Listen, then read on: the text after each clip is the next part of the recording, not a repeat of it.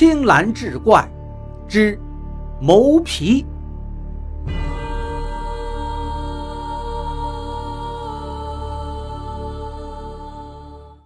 书接上回，胡明道将这花厅旁边一处小院子专门给周少言居住，并安排了十几个丫头小厮每日伺候。周少言从来没有享受过如此舒心的日子，却也不敢忘记自己心中志向，每日里潜心学习。胡明道白天怕光。夜里又怕打扰周少言歇息，所以并不经常过来。那明烟更是不来。周少言每当温书疲倦之时，便去花园中散步消遣。这个花园颇大，遍植奇花异草。最令周少言奇怪的是，花园正中汉白玉垒就的一个小小拱门。正嵌在一处土丘上，他左右琢磨，不知道这是个什么名堂，却忽见一个小小的狐狸脑袋从里面探了出来，水汪汪的眼睛，正是那天他所见到的那只小狐狸。怪道这狐狸竟敢大摇大摆的，从不怕生人，原来人家就是养在这花园中的。周少言正奇怪间，那小狐狸旁边又探出了一个狐狸头，更大一些，目光沉沉，瞅了一眼周少言，便又缩了回去。周少言心想：哦，原来这胡明道家里养了两只狐狸。小狐狸耸身又钻出洞来，就在周少言的脚边徘徊。周少言一弯腰，将他抱起来放在怀中。他并不挣扎，只将那小小的脑袋搁在他的手臂上，端地是乖巧无比。周少言便将小狐狸抱回书房，他看书，小狐狸便在书案上睡觉，偶尔眼睛睁开一条缝，看看他之后便再睡过去。周少言心中暗笑。这东西还真是懒惰。不过半个时辰，门声灼灼，小狐狸听到门响，立刻跳下书桌。周少言起身打开门，原来是那只大狐狸找来了。他并没有进来，倒是小狐狸好像知道自己犯错了，耷拉着脑袋出了门。大狐狸跟在他后头。两只狐狸一前一后，又往花园去了。周少言看得哑然失笑，这东西必是那胡明道养的久了，竟然如此的灵透。自那日之后，那只小狐狸便常常偷跑过来，在他的书桌上睡觉，每次又都被大狐狸给逮回去，而小狐狸依然乐此不疲。每次小狐狸来了之后，他的书房之内总是弥漫出淡淡的香气，似麝似兰。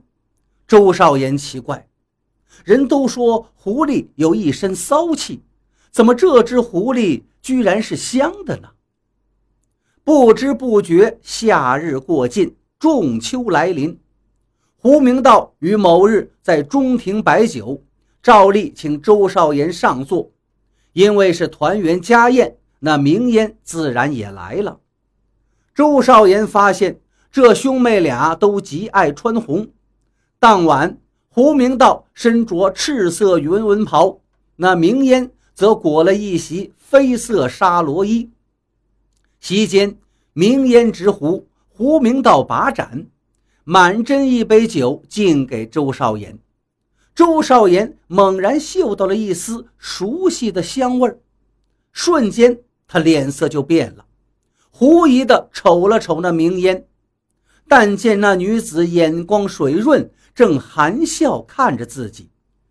周少言不敢再多看，也不敢多想，木木地接过胡明道递过来的酒，便喝了下去。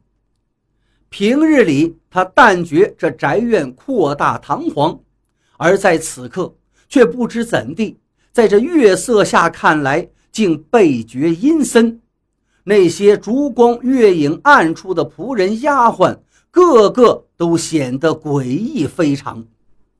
周少言不敢多喝，而面上还要强作平静。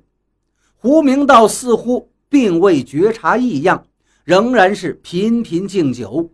明烟则已经回去歇息。夜已深，寒意渐浓。周少言道：“不如今夜便至此吧。明日是十六，还有好月亮，你我再赏不迟。”胡明道已然大醉，含混不清地说道：“那。”就依兄长。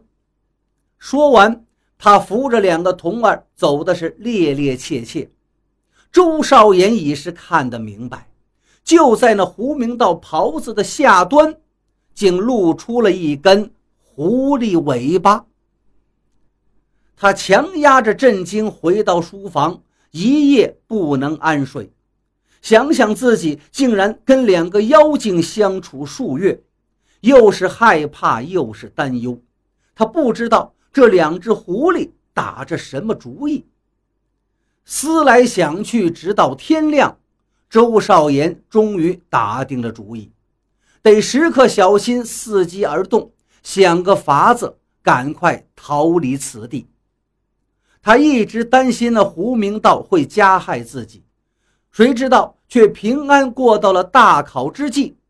想来是这对兄妹道行不够，只能在夜间变化出人形，而白日出来还是狐狸模样，害人的本领恐怕还未学会吧。